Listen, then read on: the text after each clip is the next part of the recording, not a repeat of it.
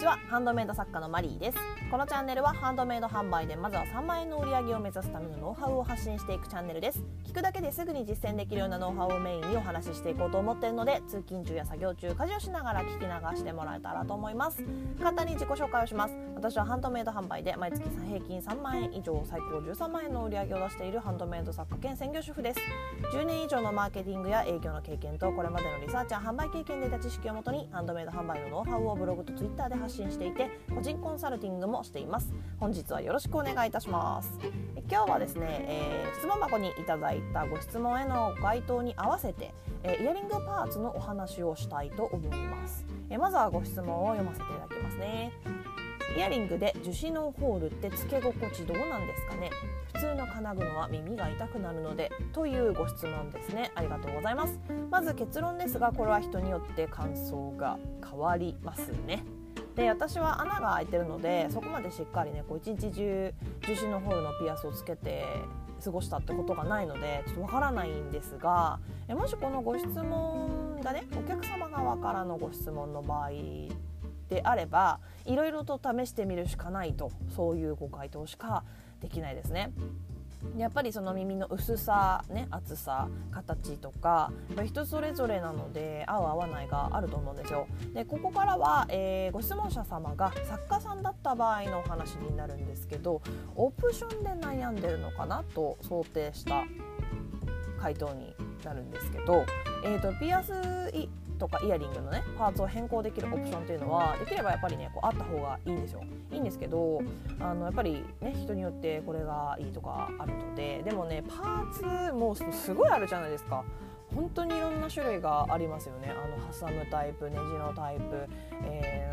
なんやかんやとありますよね。でそれをね全部選べるようにするのはやっぱりねお客様に悩ませてしまうというか探させてしまうというかあの手を煩わせてしまうというかね時間がかかっちゃうんですよ買うまでに。なのでそれはねやめた方がいいです。で主要なものだけで OK だと思います最初は。で選択肢が多いイコールお客様に購入までの時間をこう取らせるっていうことに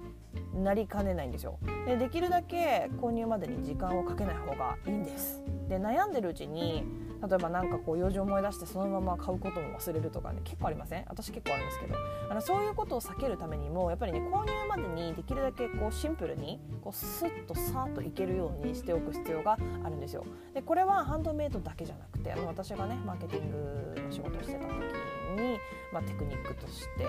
やっていたことなんですけどあの商品をね通信販売で売る時の鉄則というか、まあ、かなり重要な部分でもあるんですよ。なので最初はね数種類パーツねイヤリングパーツ数種類選べるっていう感じで始めてで各商品ページに他のパーツももし希望があれば対応しますかっこ有料みたいな感じで書いておくのがいいです。でどうしても欲しいけどパーツがないっていう場合ねそういう場合はね絶対連絡してきてくれます。あの私ね結構そういう連絡受けますよ。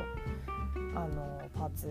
これありませんか？やってくれませんか？みたいなね結構来るのであのそこでね手間その質問で手間は取らせちゃってるんですけどあの連絡くださいって案内をしていればその問い合わせをするかどうかで悩まなくて済むじゃないですか。あ聞けばいいんだ言えばいいんだみたいな感じで連絡くれるんであのプロフとかねギャラリー紹介とかにも書くといいかもしれないですね。で要望が多いものあのこれ結構来るなみたいな。私ねそれで追加したことがあるんですけどこれ要望が結構多いなというものがねこう徐々に分かってくるんですよ。そういうものはあのオプションでね選べるようにこうレギュラー入りですかねさせればいいのかなと。で作品によってねやっぱ客層が違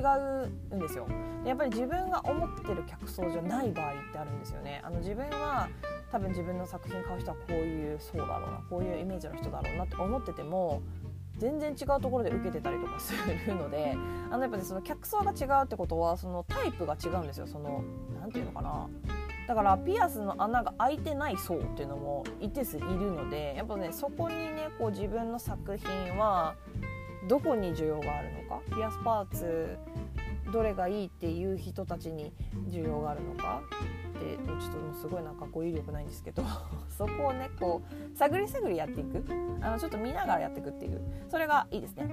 ということで、えー、まとめます、えー、ピアツピアピアスパーツの 付け心地とかね好き嫌いはやっぱね人によりますね。でパーツ変更のオプションで悩んでるという場合であればあの最初はね数種類に絞ってやってみてお客様の要望は聞くよっていう意思表示はね各販売ページとかプロフとかギャラリー紹介には記載しておく。でお客様の反応を見ながらね、まあ、オプションに加えたり引いたりとかしてやってみましょう。えたくさんのパーツから選べるとなるとやっぱりそのお客様をね選ぶのも探すのも大変なのでやっぱり避けた方がいいです。あのこれって私はこれが好きって決まってる人は、まあ、多いから、まあ、一概にそれ言えないんですけど、まあ、そうじゃない人もいるのでね。できるだけ購入までに時間をかけないように手間取らせないようにしましょう。ということで、えー、今日はここまでになります。どんなご質問にもお答えしていきますので Twitter の質問箱やスタンド FM のレターなどでお気軽にご質問を送ってもらえたらと思います。これからも月に3万円を売り上げるためのハンドメイド販売ノウハウをより詳しく発信していこうと思っているのでもしまた聞いてみたいなと思っていただけましたらフォローやいいねをしてもらえると励みになります。以上お聴きいただきありがとうございました。ではまた次回お会いしましょう。さようなら。